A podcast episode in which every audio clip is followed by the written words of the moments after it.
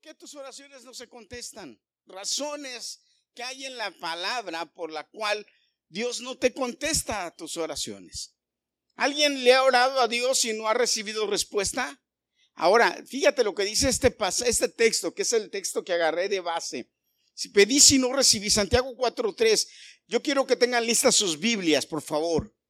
La semana pasada hablamos de la oración y dijimos que la oración es el permiso legal que tú le das a Dios para que se meta en tu vida, ¿verdad? ¿Cuántos dicen amén? ¿Me están escuchando? La oración es el permiso legal que tú le das a Dios para que Él se meta en tu vida, para que Él se meta en tu entorno, para que Él se meta en tu familia, para que Él se meta en tus decisiones. Dios, lo dijimos la semana pasada, Dios tiene leyes. Y una de las leyes más importantes que hay es la ley del libre albedrío. Él te dio libre albedrío a ti. Esa es una de las características que Dios te hizo, por la cual Él dijo, seréis como dioses. Porque Dios es, decide y hace lo que Él quiere. Dios es soberano. ¿Cuántos dicen amén? Dios es soberano. Si Él quiere, Él te puede hacer, Él puede hacer lo que Él quiera. Pero Dios respeta sus leyes. Y, Él te dio a ti el libre albedrío, o sea, tú decides sobre tu vida. La Biblia dice claramente, aquí, aquí pongo delante de ti el bien y el mal. Decide bien para que te bendiga, pero tú decides. Ahora, la oración es el permiso que tú le das a Dios para que se meta en tus planes, en tus proyectos, en, tus, en tu vida, en la de tu familia, en la de tu descendencia. Si tú no le pides a Dios que se meta en tu familia, Dios no se mete. Entonces, es un problema. Ahora, déjame decirte, yo les dije la semana pasada que estamos en una guerra espiritual y que esa guerra espiritual está te guste o no te guste. Entonces, si la llevas de ganar cuando le pides a Dios que interfiera en tu vida y la forma de pedirle a Dios es la oración. Por eso es tan importante la oración y por eso la Biblia y Jesús, cuando estuvo en la tierra y el mismo Dios saturan la palabra de tantas partes en donde se dice ora, ora, ora, ora. Orar y sin cesar, orar en todo tiempo, orar en esto, orar por ello, orar acá, ora, ora, ora. Amén. Amén. Entonces, hay algo muy interesante en la Biblia que también dice en muchos pasajes que hoy vamos a ver varias cosas. ¿Por qué Dios, por qué Dios no contesta tus oraciones. Y antes de empezar, voy a darte, voy a dar, contarte una historia rápida, rápidamente. Mira, hay quienes oran, Señor, yo quiero ese que se case conmigo. Y ese es el que me vas a dar. Y yo, y yo, yo me acuerdo de cuando íbamos a Buenas Nuevas. Yo este ejemplo lo uso mucho porque es que es un ejemplo muy claro. Yo no sé si tú te acuerdas, yo no sé si tú te acuerdas, pero yo creo que tú estabas muy chiquita todavía. Pero Liliana se acuerda perfectamente bien y Juan yo creo que lo va a recordar. Una vez un muchacho que, que, decía que era profeta le dijo a un joven, tú te vas a casar con esta muchacha. Y ese joven, pobre joven, pues como le dieron palabra de que se iba a casar con esa muchacha, pues pobre, cuando esa muchacha decidió terminar con él, pues pobre Francisco, digo, pobre joven,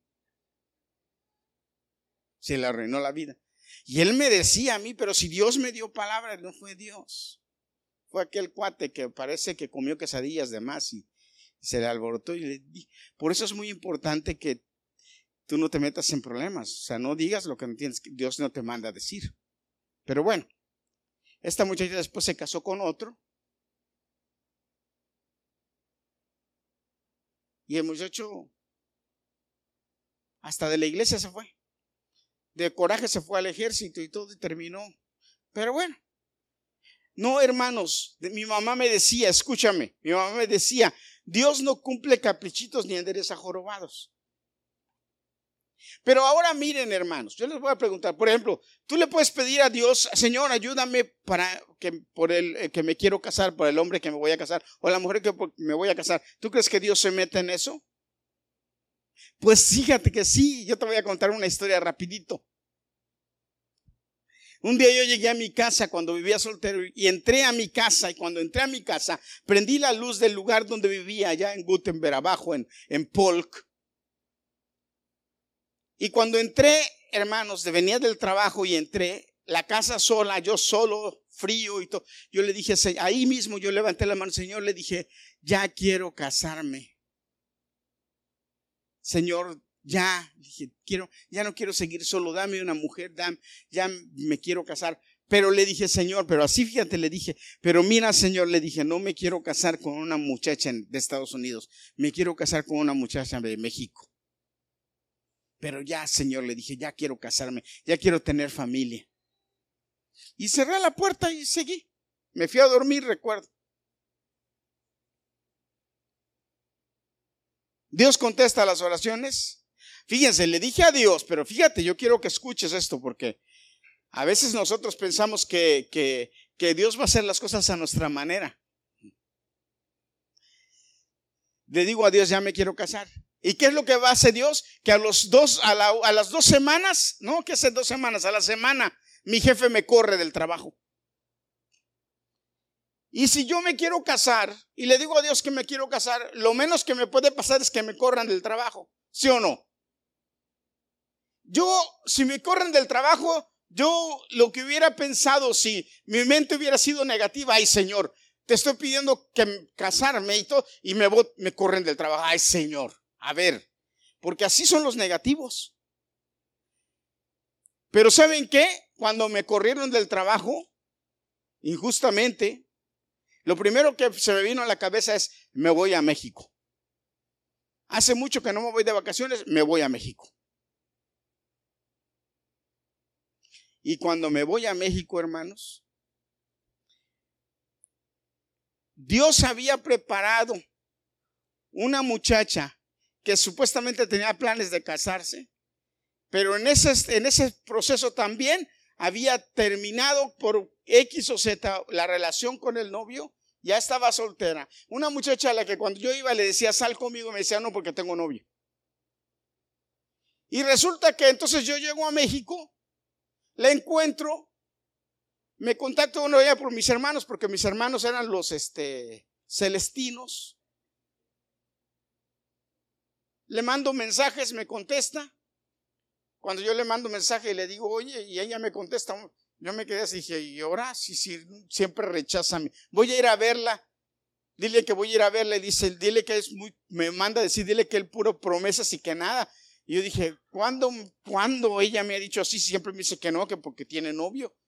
Y entonces mi hermana me dice, parece que terminó con el novio, ve a verla. Y me, y me preparan todo y ya, y ahí voy yo.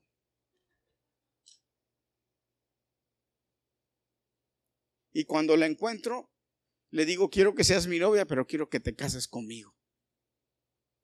Para no se les larga la historia, hace casi 27 años estamos casados respuesta a una petición que le dije al Señor, Señor, ya me quiero casar. Y si les hago toda la historia, ustedes van, que van a ver que en toda esa historia Dios estuvo envuelto. Y que preparó todo de una forma especial, pero que en ese preparar yo le pude haber dicho a Dios, Señor, pero ¿por qué? O le pude haber reclamado. Sin embargo, seguimos en el camino y Dios tenía sus planes todo preparado y mire hasta dónde estamos 27 años de casados. Dios responde oraciones cuando las oraciones están de acuerdo con sus planes para contigo, porque lo que Dios quiere es bendecirte y darte bendiciones. Y eso quiero que tú lo entiendas bien claro. Ahora, reconocer y vencer los obstáculos para recibir respuestas a nuestras oraciones cuando nosotros reconocemos qué obstáculos tenemos, qué nos, qué nos impiden ocasiones que nuestras oraciones lleguen al cielo, cuando detectamos y entendemos que lo que estábamos haciendo, lo que hacemos, estorba para que nuestras oraciones sean eh, eh, contestadas, entonces nuestra mentalidad y nuestra forma de comunicarnos con Dios, nuestra forma de vivir va a cambiar. Vamos a ser diferentes. Ahora, déjame decirte, el enemigo sabe el poder que la oración tiene. El enemigo sabe que la oración tiene mucho poder, que es un arma que Dios nos dejó de mucho poder. Hermano, mire, mucha oración, mucho poder. Poca oración, poco poder. Nada de oración, nada de poder. La oración es un arma que Dios te dio. La oración, ¿qué es, qué es capaz de hacer Dios en tu vida? Yo quiero que me respondas esto. ¿Qué es capaz de hacer Dios en tu vida? Todo, hermano. Todo. La Biblia dice claramente, todo lo que le pidas al Padre en mi nombre, dijo Jesús, yo lo haré. ¿Qué dijo Jesús? Todo lo que le pidas al Padre en mi nombre. Pero hay que, que, hay, que hay que. ¿Qué hay que hacer? Hay que pedirlo. Todo. No hay nada que Él quitó. Dijo, todo lo que le pidan al Padre en mi nombre, yo lo haré. Pero e, e, e, ese todo está a pedir. Hay que orar. Hay que comunicarse con Dios. Hay que ir y pedírselo. Hermano, el enemigo sabe que la oración tiene mucho poder. Que la oración del justo tiene, tiene poder, tiene, puede mucho. Así dice la palabra. La oración del justo puede mucho. Y el diablo lo sabe. Por eso es que pone impedimentos. Por eso es que hace cosas para que nosotros minimicemos o despreciemos la oración. Él nos trata de engañar con respecto a la oración. Fíjate, por ejemplo, muchos creen que aprender de la oración o saber de la oración es tan importante como practicarla. Y hermano, déjame decirte, es bueno conocer de la oración. Es bueno comprar libros acerca de la oración. Es bueno leer, saber textos acerca de la oración. Es bueno eh, eh, ir a cursos de oración y saber, oh, eh, hay que orar así. Esta es la forma correcta de orar. O es oír el sermón que yo les voy a predicar hoy. Es bueno. Pero nada de eso funciona si no practicamos lo que aprendemos. Si no lo practicamos, de nada sirve. El conocimiento en sí no funciona funciona la práctica del conocimiento. La Biblia dice ser hacedores de la palabra, no tan solamente oidores, engañándonos. ¿Cómo? Engañándonos nosotros mismos. Hermano, de nada sirve que usted venga y escuche y aprenda la Biblia, la palabra, las formas de oración o lo que le impide que su oración llegue al cielo, si usted, hermano, no lo practica. Si le decimos va a haber oración y usted no viene a la oración,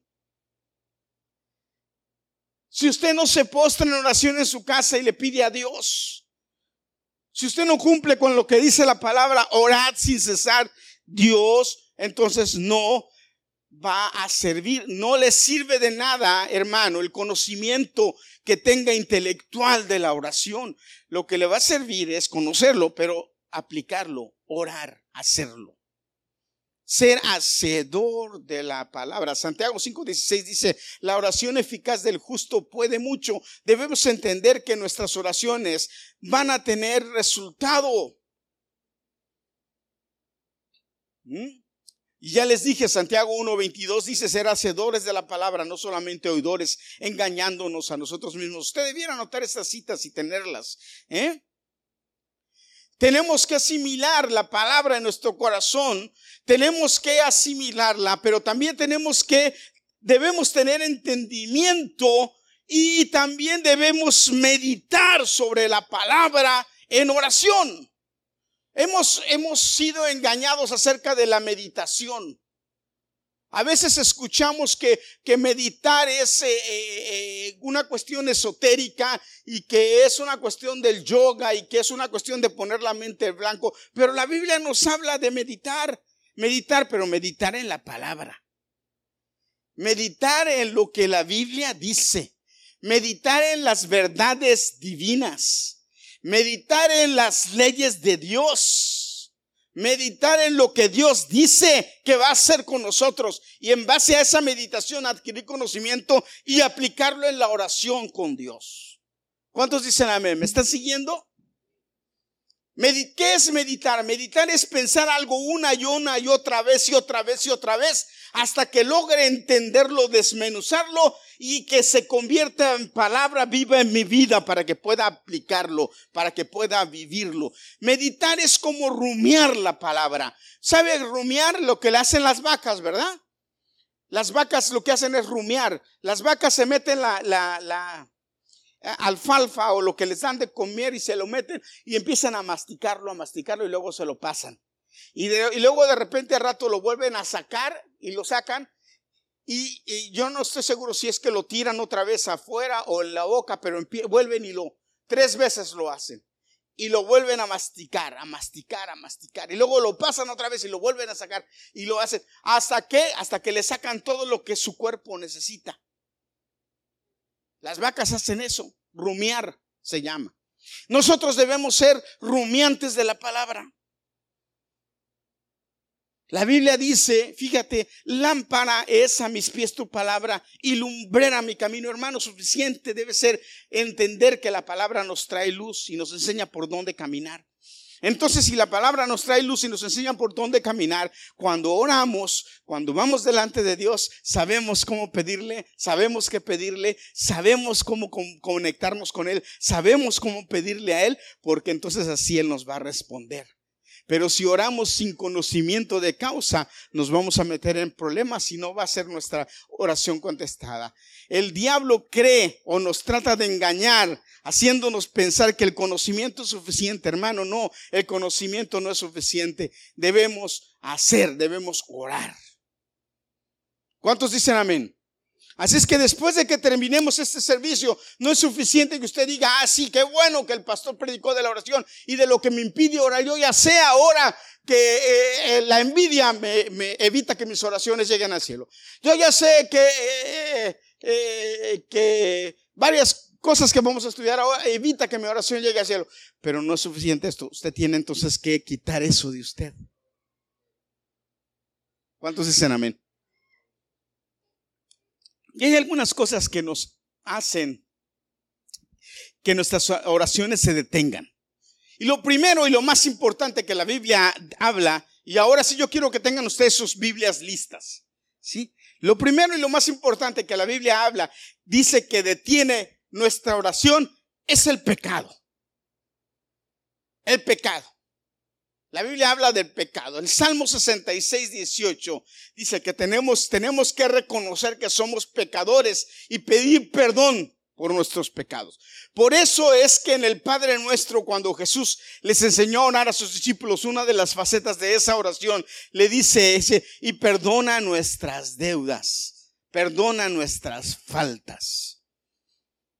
Nosotros debemos ir en oración al Señor y decirle, Señor, Señor, perdónanos cuando oramos, porque el pecado detiene detiene la oración. Pero usted me va a decir a mi hermano, pastor, pero todos somos pecadores, entonces ¿cuál es el problema? Sí, pero la Biblia habla específicamente de un tipo de pecado, fíjate, que es la iniquidad, que es el pecado repetitivo, la iniquidad.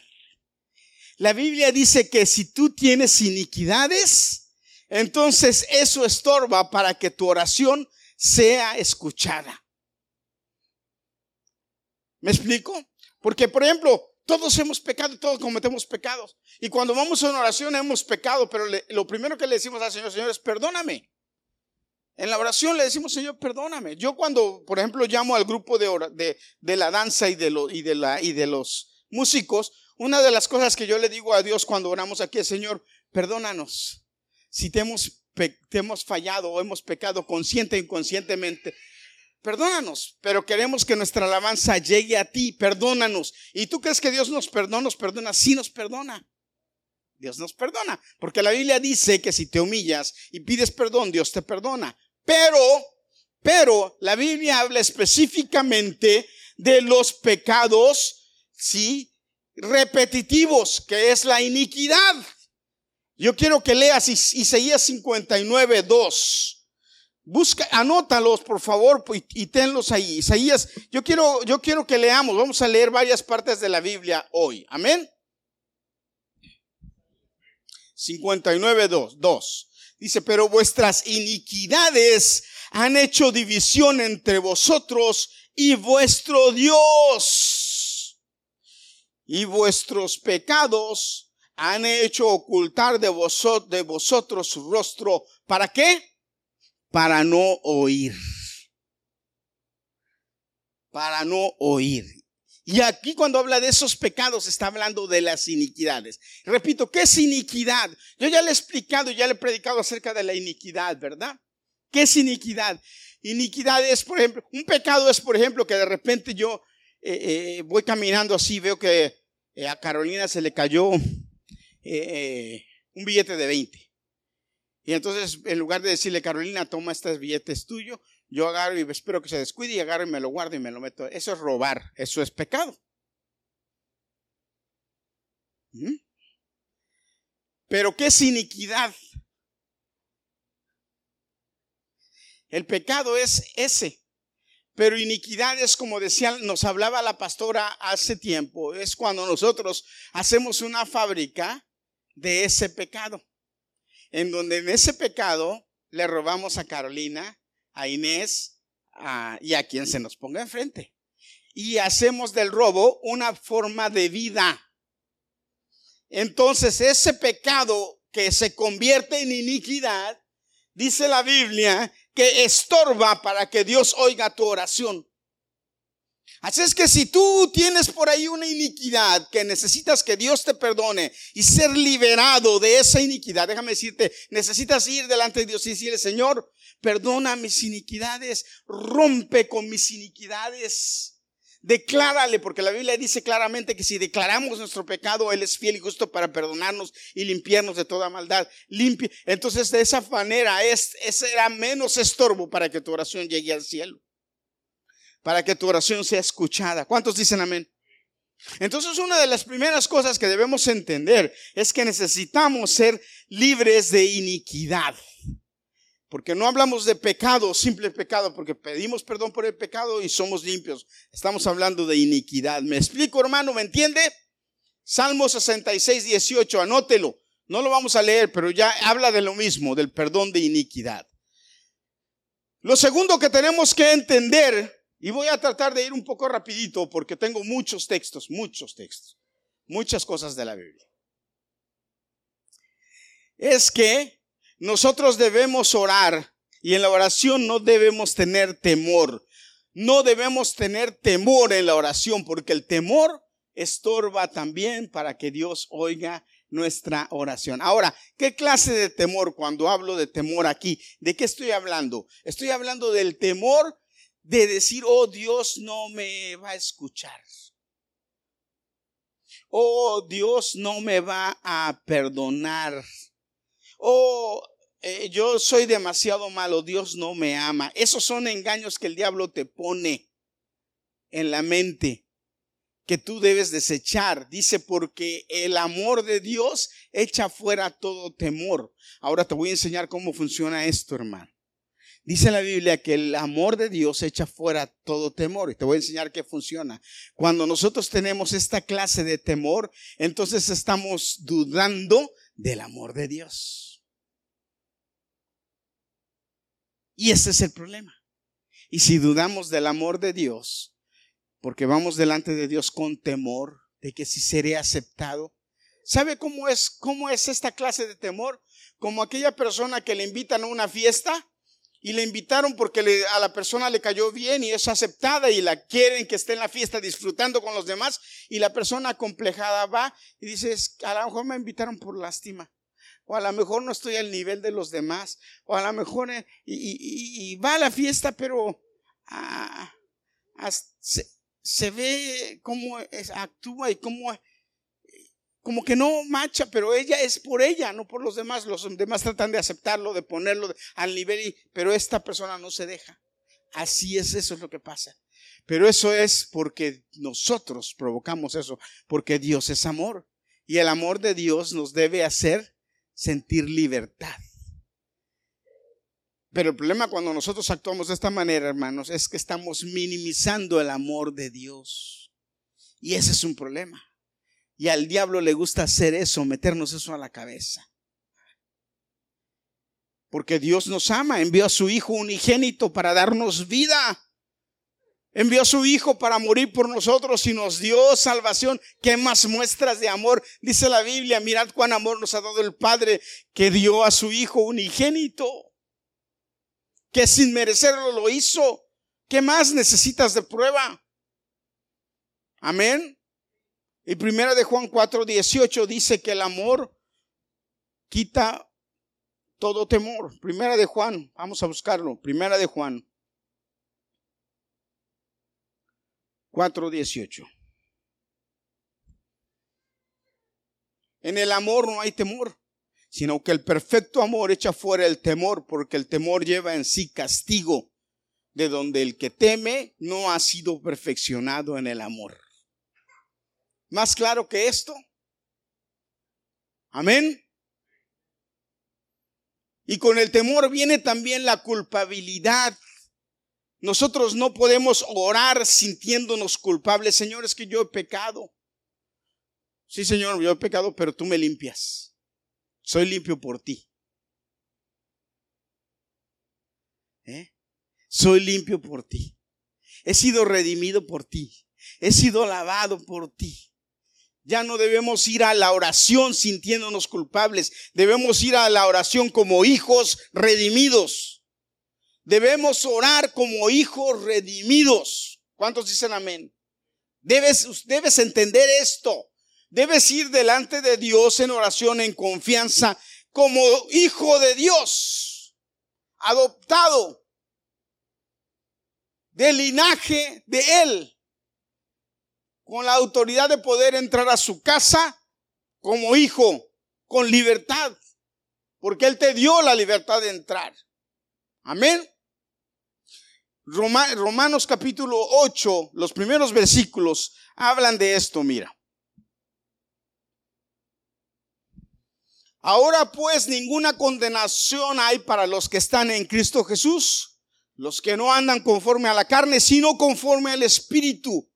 Porque la ley de, eh, eh, porque la ley del Espíritu de vida en Cristo Jesús me ha librado de la ley del pecado y de la muerte.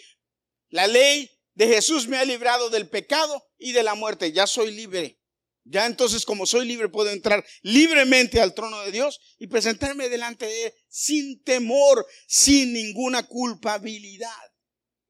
¿Cuántos dicen amén? Amén. Entonces debemos orar y estar en oración sin temor, sin culpabilidad, ¿sí? Y pidiéndole a Dios perdón por nuestras iniquidades, porque estas son cosas que detienen la, la oración. Amén. Otra de las cosas que detiene la oración, o que ni siquiera Dios escucha esta oración, es cuando oramos por motivos equivocados. ¿Cuál es el motivo o por el cual estamos orando. Sí, si nosotros, ese es el texto que tengo aquí arriba, Santiago 4.3. Oramos por, ¿cuántos de nosotros a veces oramos por motivos equivocados? Y a veces no nos damos cuenta que estamos orando por motivos, o a veces sí nos damos cuenta que oramos por motivos equivocados, pero queremos orar por eso, porque queremos que Dios nos conceda eso. Una hermana me dijo hace poco, ay, es que estoy llorando para que mi hijo se case con esta muchacha. Eso no funciona así. Eso no funciona así. Estás orando por motivos equivocados. Ten cuidado. ¿Eh? Ah, yo, estoy orando para que eh, Dios me dé este trabajo. Tienes esa capacidad. Hay muchos que oran para que Dios les, para que Dios, para ganarse un premio en la lotería. Déjame decirte algo, hermano, hermana, escúchame lo que te voy a decir. Sí, es, tú no tienes idea del peligro tan grande que es que te ganes la lotería. No tienes idea. No tienes idea. Te puedo dar tres ejemplos, tres cosas rápidos por las cuales tú no debes pedirle a Dios que te ganes la lotería. Tres, rápido. Mira, si usted le ha pedido a Dios eso, ay, y se compra a un raspadito pidiéndole a Dios que se gane la lotería, eh, pare de pedirle eso. Le voy a decir tres cosas por las cuales no debe pedir eso. Tres. Sí, está comprobado que quien se gana dinero en la lotería de una forma así, sí, en lugar de ser de bendición, sí apágalo, hijo. Se convierte en maldición porque el dinero que, que rápido le llega, rápido se va. Y, fíjese, yo el otro día estaba leyendo una novela, es una novela lo que estaba leyendo, y leí esta, esta frase y me quedé así, dije, eso es verdad. Se no hay peor miseria que el rico que se hace pobre y vive en la miseria. No hay peor miseria que eso. Y mire, se ha comprobado que mucha gente que se gana la lotería y se gana millones, se quedan en la miseria y entonces viven, hasta se suicidan. ¿Por qué? Porque ya probaron lo que es tener mucho y luego van, vuelven otra vez a su estado anterior de miseria, porque no tuvieron, ese es lo primero, trae maldición. Lo segundo es, no tienes la, no has tenido la capacidad de manejar el dinero a ese nivel, no sabes cómo manejarlo. Si no sabes manejar los pocos miles o cientos que tienes, menos vas a poder manejar millones. No sabes manejarlo.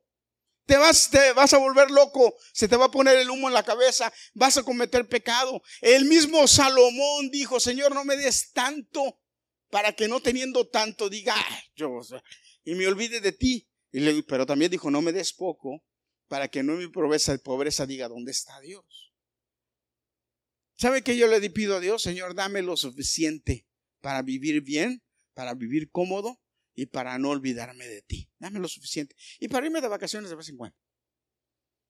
Y así le digo a Dios, dame lo suficiente. Y, y no le pido dinero, ¿sabe qué le pido? Dame trabajo. Yo no le digo a Dios, dame dinero, dame trabajo. Ahora que tiene mi esposa su negocio, ¿sabe qué le digo al Señor? Dale, dale este negocito. Y ella no sabe, pero hoy lo voy a decir aquí en público. Ella tiene un diario y un calendario ahí donde tiene sus, anota sus pasteles. Y yo cuando paso y veo que no tiene ningún pastel, va, Señor, nos hace un pastelito aquí, un pastelito. Y, y de repente ya veo que ya tiene, ah, ya te llegaron clientes. Ah, gloria a Dios. Porque Dios contesta las oraciones de los justos. Y la tercera que le iba a decir, hermano, escúcheme bien de la lotería, estoy hablándole de la lotería. Mire, escúcheme. Todos tenemos, todos tenemos debilidades. Todos tenemos debilidades. Todos tenemos cosas o pecados que nos inclinamos a eso y luchamos contra esos. Todos, hermanos. No hay nadie que se, si usted ah, oye de alguien que, ah, no, está, no es cierto, todos tenemos, todos, y los guarda, y los tenemos guardaditos, escondiditos, Dios los conoce. Dios los conoce. Pero los tenemos. Ahora le voy a decir algo. ¿Sabe qué, hermano? Dele gracias a Dios que su poder adquisitivo, ¿entiende lo que le digo? O sea, su dinero no le da para ir más allá. Porque si no, no paga la renta y no paga, no paga eso. Mire, dele gracias a Dios. Pero ¿y si de repente usted le entran 20 millones de dólares? A alguien le entran 20 millones de dólares. Fíjese. Y su vicio es el alcohol. Su vicio de alcohol va a crecer al nivel de adquisición de 20 millones de dólares. Porque si usted no pudo controlar su vicio a lo que tiene y lo controla porque no le da para más, cuando tenga más, su vicio va a crecer a ese nivel. Hermano, créamelo, eso va a pasar.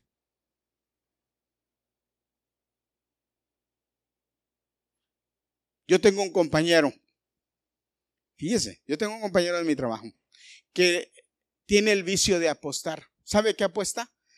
Apuesta a la lotería, pero no es que compra tickets de lotería, compra los famosos raspaditos. ¿Cuánto usted cree que pueda él comprar de raspaditos en un día? ¿Eh? Los que él, los que él juega vale un, uno vale 5 o 10 dólares, uno de los que él juega. ¿Cuántos, ¿Cuánto cree usted que él pueda jugar? Hermano, créamelo. Se juega 50, 60, 70, 80, hasta 100 dólares diarios. Porque él trabaja en mi trabajo, en una de las posiciones en donde hay demasiado eh, tip, propina. Toda la propina que ese muchacho recibe, se la juega en ¿Y sabe cuánto se gana? ¿Cuánto se gana en los tickets de lotería, hermano? Nada. Yo lo veo y le digo, ¿y cuánto te ganaste hoy? Nada. Y cuando se gana 200 o 100 dólares se pone feliz. Y yo me quedo, me río de él. Me dice, oye, cuando yo me gane la lotería, me dice, cuando yo me gane un premio grande, me dice, yo te voy a dar mi diezmo. ¿Y sabe qué, qué hago yo? Me dice él a mí, pastor, ora porque yo te voy a dar mi diezmo. ¿Y sabe qué hago yo? Me río de él. Y le digo, cuando cobras, ¿tú me das diezmo? No. ¿Y tú crees que cuando te ganes 200 mil dólares y te los llegas a ganar, tú me vas a dar a mí el diezmo de 200 mil dólares? Y voltea y me dice, digo, ah". porque la Biblia claramente dice, ¿sí? Que el que es mayor, buen mayordomo en lo poco, va a ser buen mayordomo en lo mucho. Y cuando tú no eres dadivoso en lo poco, tú no vas a ser dadivoso en lo mucho. No es cierto, eso es mentira.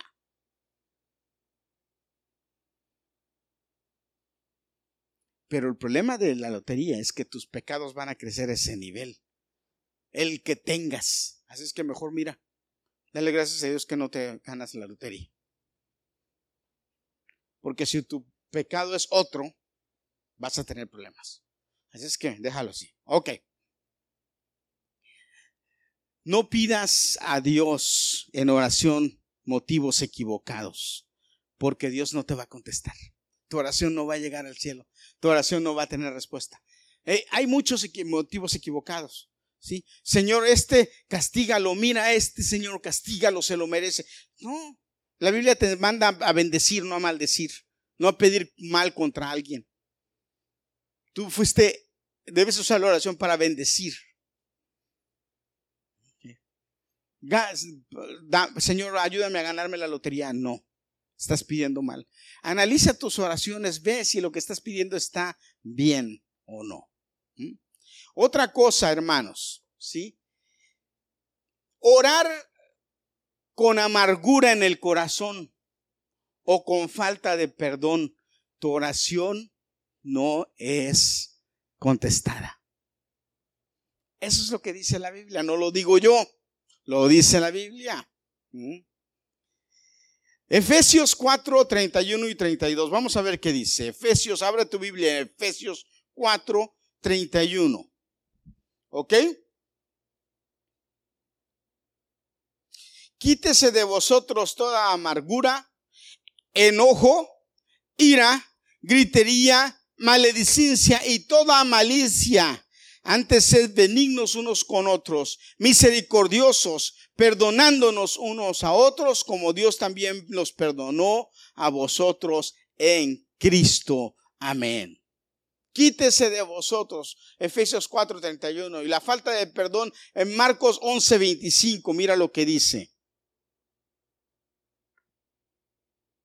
Y cuando estés orando, perdonad si tenéis algo contra alguno, para que también vuestro Padre que está en los cielos os perdone a vosotros vuestras ofensas. Porque si vosotros no perdonáis, tampoco vuestro Padre que está en los cielos os perdonará vuestras ofensas. Amén. Si hermanos, estamos orando nosotros y, y tenemos algún problema con alguien, ¿sí? Eso estorba para que Dios oiga tu oración. Entonces, ¿qué tengo que hacer? Perdona. Perdona.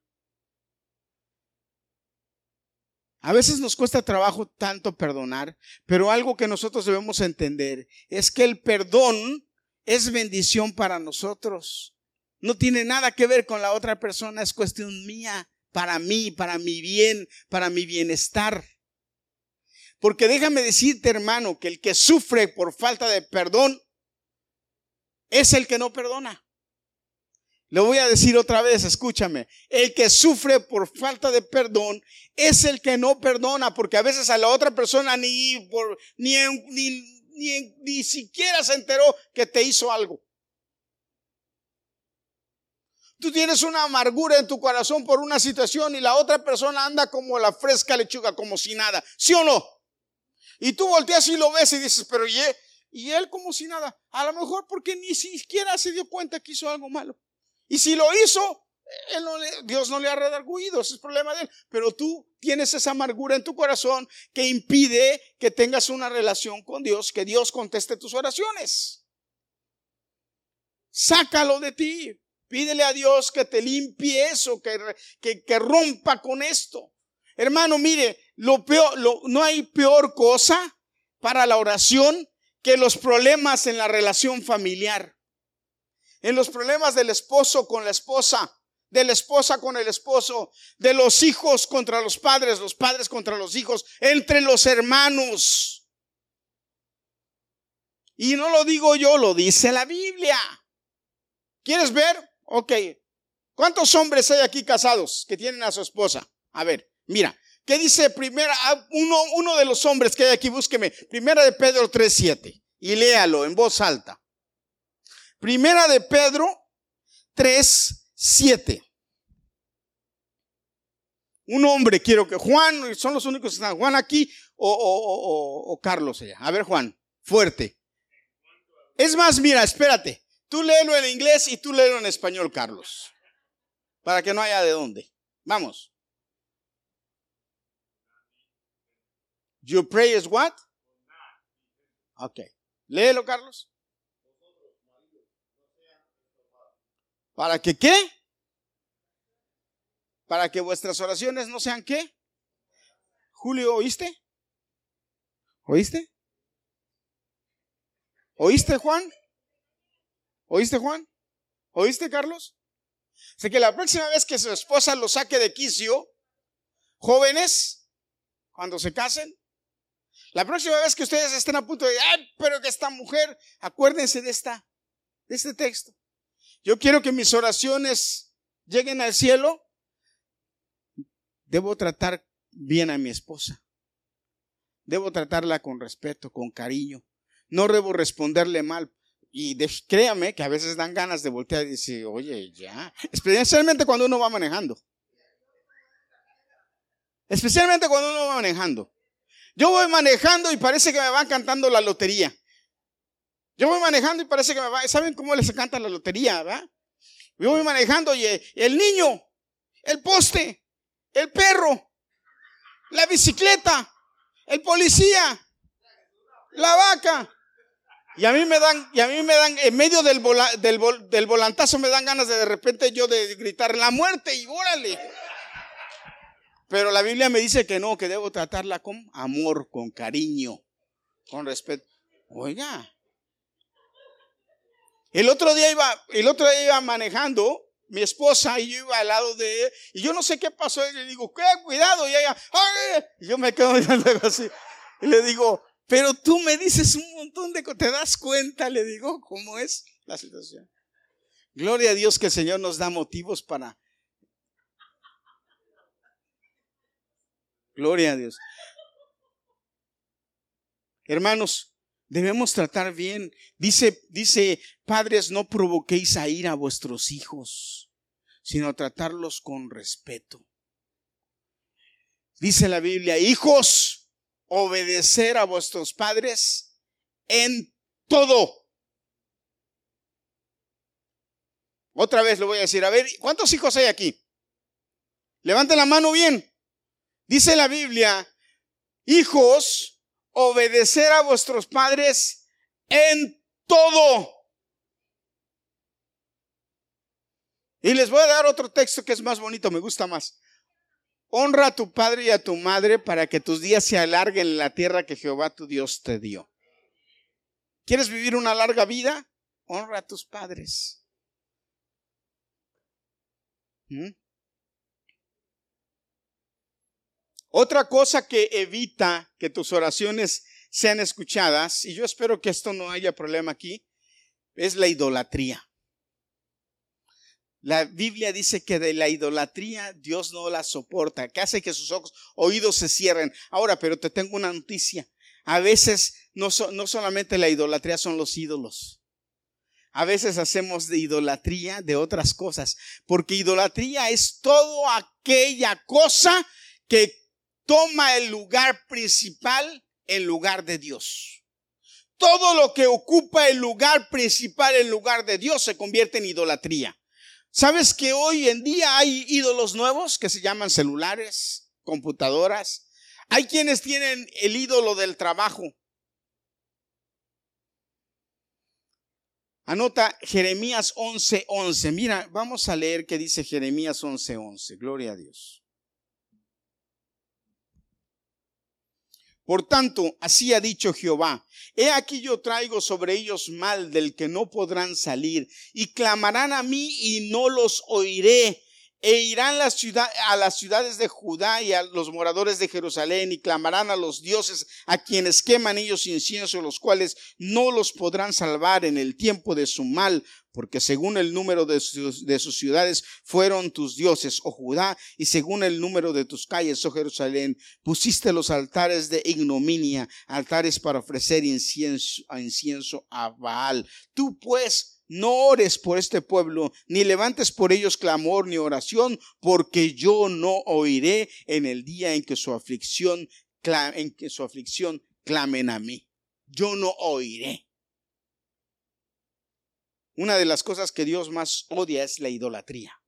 Y repito, hay quienes tienen otros ídolos, el celular, el, decía Adolfo, el Facebook, todo lo que ocupa, hermano, si hay algo a lo que le dedicas más tiempo que a Dios, es, se convierte en idolatría. ¿Cuánto tiempo oras? Ah. ¿Cuánto tiempo lees la Biblia? Ah. ¿Cuánto tiempo te la pasas en el Netflix? En el celular, en el Facebook. Ah, hermano, ojo, porque entonces tus oraciones no son contestadas. Ese es el problema. El problema es que entonces yo le digo al Señor, Señor, ¿por qué no me respondes si yo te pido esto? Ah, porque el diablo sabe y te engaña. Otra cosa que Dios odia es la brujería. Por cierto, ya quité el listón. ¿eh? Eh, Ezequiel 8:15. Ahí anótalo, no lo voy a leer, pero ya, sabes, la brujería, Dios, Dios no soporta. Si hay alguien que hace, Dios no responde. Le pides a otros dioses, Dios no te responde. Dios no es, eh, eh, Dios no es así. ¿Mm? Ezequiel 8:15, del 15 al 18. Hay otra cosita que, que, hay, que hay, que Dios, que evita que tu oración sea escuchada. ¿Y sabes qué es? Es el orgullo. El orgullo. Te voy a decir algo. ¿Sabes por qué el diablo es diablo hoy en día? Por el orgullo. Por el orgullo. Por el orgullo, el diablo es diablo hoy. ¿Mm? Dice el, vamos a leer Salmo 138, 6. Mira lo que dice. Salmo 138, 6. Porque Jehová es excelso y atiende al humilde, mas al altivo mira de lejos. Al altivo mira de lejos. Dios no soporta a los orgullosos, a los altivos. Primera de Pedro 5, 5 y 6. Pero usted me puede decir, pastor, pero ¿qué es ser orgulloso? Ahorita. Primera de Pedro 5, 5 y 6 dice, igualmente, fíjese a quién les habla, igualmente jóvenes, igualmente qué? Jóvenes, estad sujetos a los ancianos y todos sumisos unos a otros, revestidos de qué? De humildad, porque Dios resiste a los soberbios y da gracia a los humildes. ¿Qué es un orgulloso? El orgulloso es aquel al que tú vas y le dices, mira, te voy a dar un consejo. Y dice, no, no, no, yo, yo sé. O al que tú le estás dando un consejo y él siempre te saca escudo. Oh, pero tú le dices, pero mira, es que es, oh no, pero es que eh, pero mira, es que, no, no, no, no, pero es que ustedes se han encontrado con gente así a la que tú le estás tratando de dar un consejo y te saca, y te saca, y te, siempre Y, llega un momento que tú te quedas así y dices, mejor no le digo nada. ¿Para qué le digo?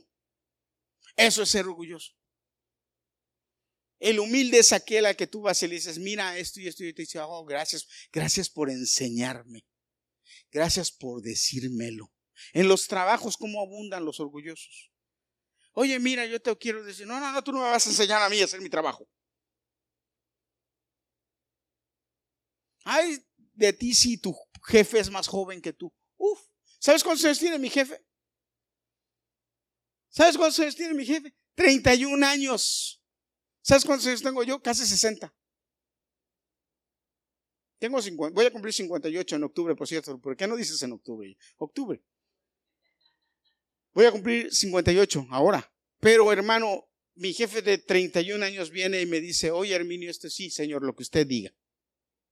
¿Y sabe qué me dijo mi jefe el otro día? Me dice, pero tú eres el chastuar, tú eres el que me tienes que decir a mí. Y yo le digo, no, yo soy chastúa, pero eso no tiene nada que ver. Aquí jefe es usted. Aquí se hacen las cosas como usted dice.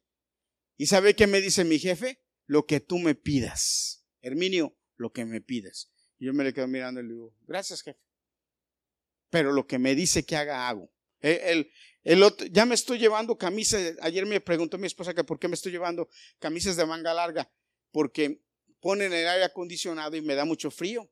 Porque en la noche eh, ya no está tan frío ya no está tan caliente, pero el aire acondicionado mantiene el lugar a 55, 60 grados y a mí me da mucho frío.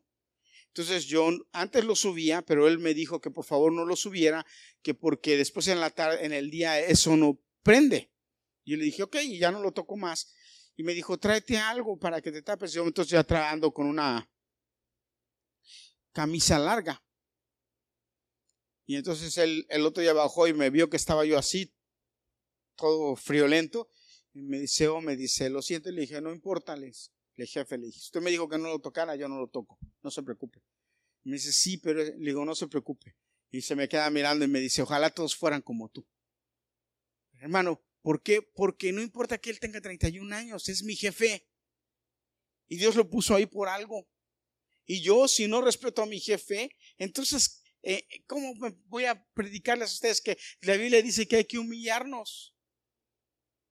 A mí no me quita nada que ese hombre tenga 31 años. Si es mi jefe, él es el que manda y esas son las reglas.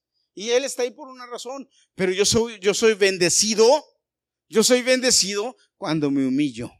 Porque la Biblia dice, humillados bajo la poderosa mano de Dios y Él os exaltará. ¿Quién? Dios. Pero también dice que al orgulloso Dios lo resiste que su jefe humíllese, que su papá humíllese, que su hermano humíllese. Yo me acuerdo que una vez Marcos Witt contaba la historia, escúcheme, Marcos Witt contaba la historia, que un día cuando él era el director de una escuela que él tiene, él era el director, iba caminando por el patio y encontró en el patio, de repente pasó por un lugar y encontró que dos jóvenes estudiando en, el en la escuela para, para líderes adoradores, para salmistas, para este, directores de la alabanza, dos muchachos estaban discutiendo, dice, pero que estaban discutiendo, pero a todo lo que da, como suelen discutir algunos cristianos diciéndose hasta de todo. Y pa, pa, pa, pa. Y dice que Marcos Witt llegó y los, los vio de así de lejos discutiendo y que se quedó parado a verlo, a oírlos. Parado. No dijo nada. Pero entonces varios de los que estaban ahí se dieron cuenta que Marcos Witt estaba ahí y que no decía nada. Y estos agarran, ninguno de los dos se dio cuenta que estaba Marcos Witt ahí. Y pa, pa, pa, pa, pa, y diciendo, y era el director. Y se decía el uno de la madre y el otro de la abuela y el otro de la tía y el otro de la sobrina y diciéndose de todo. Marcos Guida hace la historia bien chistosa. Y dice que cuando de repente se dieron cuenta, uno de los dos se dio cuenta que estaba Marcos Guida ahí, ya no sabía ni qué hacer, volteó y entonces se quedó callado y el otro entonces dijo, ¿qué pasó? Y cuando vio lo vio, y, entonces se quedaron callados los dos por pena, porque el director estaba ahí, Marcos Guida, imagínense. Y entonces cuando voltearon y lo vieron, eh, Marcos Guida volteó y lo vio y dice, yo aquí tengo un rato esperando a ver quién de los dos se humilla primero. Yo me quedé así, cuando yo y eso, yo me quedé así, dije, órale. Hermanos, ¿pero qué nos cuesta humillarnos? que el, el, otro del chofer te dijo de todo, humíllate, dile, Dios te bendiga y sigue por ahí. Que el otro te, se, te cruzó y se cortó aquí como New Jersey, que dicen que cortan así, que son los más malos, que desde la alta se van hasta allá. Bendícelo, que no le vaya a tener, no le vaya a tener un accidente por lo mal que maneja y bendícelo. En lugar de, de, voltear y decirle, a ver si te pasa algo allá o te agarra la policía y te pone un ticket por... Humíllate. Porque nos sale, ¿verdad? Ahí sí que pedimos que Dios lo castigue, que caiga fuego del cielo y lo deshaga. ¿Sí o no? Sí. Porque hermanos, miren, el otro día yo estaba contándoles del taxista, ¿verdad? De que se, que se le dañó el carro en mi casa. Qué poco tolerantes somos pero es porque nos falta humillarnos. Y déjame decirte que si no nos humillamos, Dios no oye nuestras oraciones. Y luego nos preguntamos, ¿y por qué Dios no me oye? Ah, ahí está un montón de cosas. Otra de las cosas por las cuales Dios no te oye es porque tienes impaciencia, quieres las cosas ya. La Biblia dice que debes ser paciente en la oración, que la oración debe ser paciente. ¿Sabes qué dice? El, Salmo me encanta porque a veces lo cantamos, Salmo 41 y 3. Del, Salmo 40 del 1 al 3. Pacientemente esperé en el Señor. ¿Cómo dice? Pacientemente esperé. Lo cantamos, ¿verdad? Pacientemente esperé en el Señor y Él me oyó. ¿Qué más dice?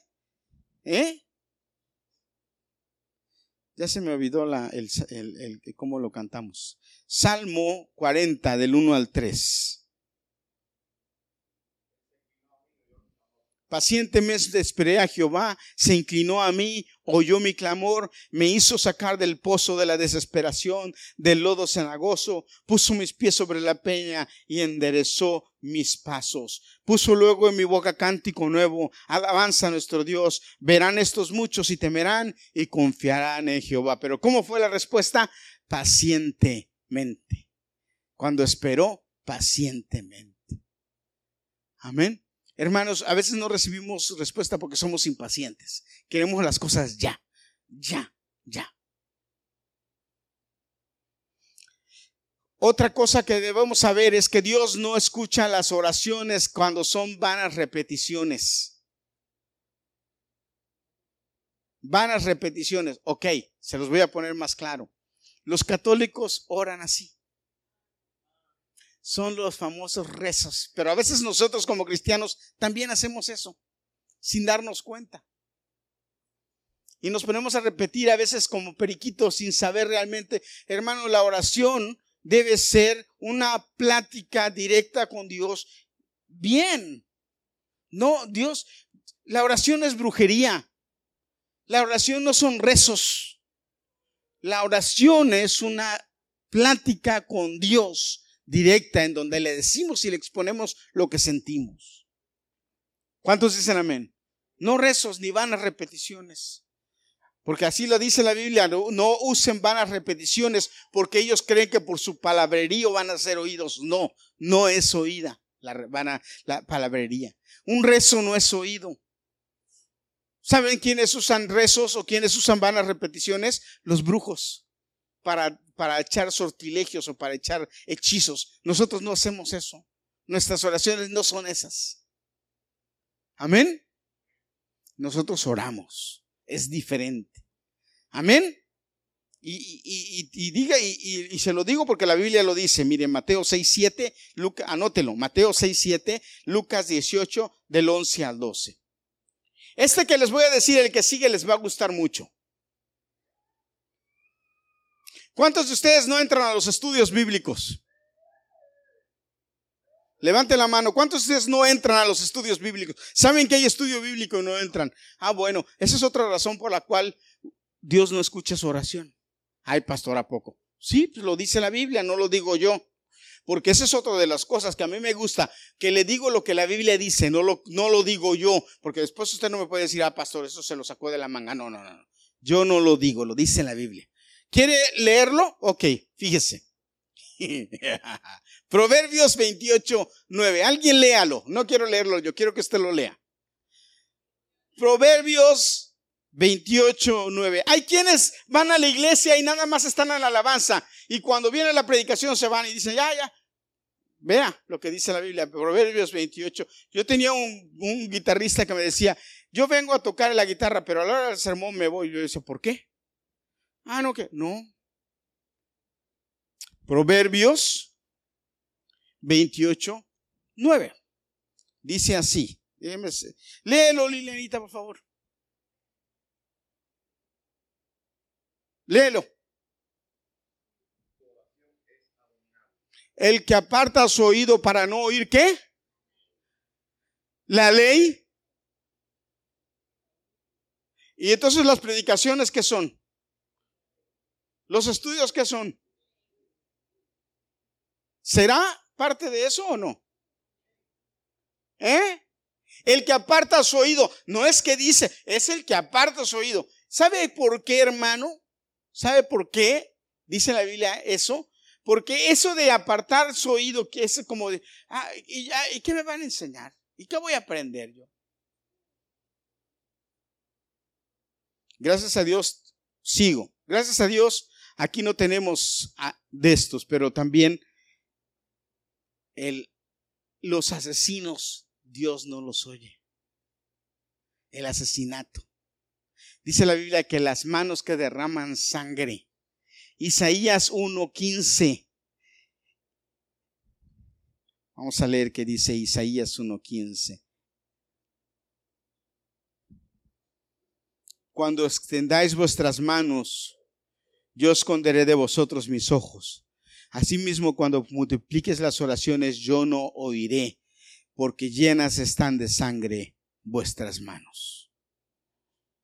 59.1, Isaías 59.1. Vamos a leer.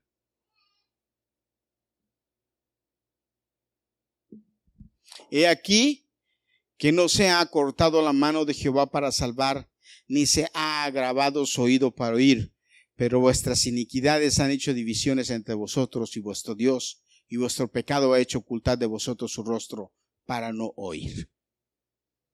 Amén. Otra cosa, ya nada más me faltan dos de las que tengo aquí. ¿Sí? Y esta la voy a mencionar porque necesitamos ponerle atención. Dice la Biblia que los que dicen mentiras y los que andan chismeando o los murmuradores, a esos Dios no oye sus oraciones. Ay, pastor, pero ¿a quiénes oye Dios? Se ha de preguntar usted, pastor, pero ¿a quiénes? A los justos. Así dice la Biblia. La, oración del justo tiene mucho poder. ¿Ok? Isaías 59. Vamos a ver qué dice 59 del 1 al 3. He aquí que no se ha cortado la mano de Jehová para salvar, ni se ha agravado su oído para oír pero vuestras iniquidades han hecho división entre vosotros y vuestro Dios, y vuestros pecados han hecho ocultar de vosotros su rostro para no oír, porque vuestras manos están contaminadas de sangre, vuestros dedos de iniquidad, vuestros labios pronuncian mentira, hablan maldad vuestras lenguas. Ah, caray. Entonces los mentirosos y los murmuradores, ¿verdad? Yo le voy a hacer una pregunta inocentona. ¿Sí? Levante la mano el que no es mentiroso. Levante la mano. Venga para que ore por usted, hermano. Para que se le quite lo mentirosa. Porque la Biblia dice que todos mentimos. Fíjate. La Biblia dice que todos mentimos. Entonces, pastor, entonces, ¿qué tenemos que hacer? Por eso es que tenemos que pedirle perdón a Dios constantemente. Dice, Señor, perdóname. Porque la Biblia dice que todos mentimos. Y para terminar, quiero que leamos en Miqueas, léelo, quiero que lo leas conmigo, Miqueas 3. Si tú no sabes dónde está Miqueas, pues dile a Google que te diga dónde. 3 del 1 al 4. Y dígame usted si no es que hoy el mundo está de una forma por la cual Dios no oye a este mundo. Mire lo que dice. Por eso quise terminar con esto. Oíd ahora, príncipes de Jacob y jefes de la casa de Israel. ¿No concierne a vosotros saber lo que es justo? Vosotros que aborrecéis lo bueno y amáis lo malo, que le quitáis su piel y su carne y sobre los huesos, que coméis asimismo la carne de mi pueblo, eso, eso quiere decir que están escarneciendo. Ya les he hablado de lo que es escarnecer, ¿verdad? Eso, eso quiere decir. Y les desolláis su piel de sobre ellos, y les quebrantáis los huesos, y los rompéis como para el caldero, y como para carnes en olla. Entonces dice, clamaréis a Jehová, y no os responderá. Antes esconderá de vosotros su rostro en aquel tiempo por cuanto hicisteis malvadas obras. Los que qué? Los que los que aborrecéis lo bueno y amáis lo malo. Aborrecéis lo bueno y amáis lo malo. ¿Sabe cuánta gente hay así? Y entonces esa gente, entonces, oh, dice que oran a Dios, de que le piden a Dios. Dios no los oye. Hermano, cuando usted ve a un impío o a alguien así que ora y que le pide a Dios, no se preocupe, Dios no los oye. Porque el poder de la oración Dios no, se los, no lo tienen ellos. ¿Quién sí lo tiene usted y yo? ¿Quiénes sí lo tenemos nosotros? Nosotros lo tenemos. Entonces la próxima semana yo voy a predicarle a usted, ¿sí? En cuáles son los pasos que usted debe tomar en la oración para que su oración sea una oración eficaz. ¿Cuáles son los pasos que usted debe tomar para que en su oración sea una oración eficaz? Y es simple, hermano. Pues la próxima semana vamos a hablar de eso. Los apóstoles le dijeron a Jesús, Señor, enséñanos a orar. O sea que no hay problema, hay que aprender a orar. Enséñanos a orar.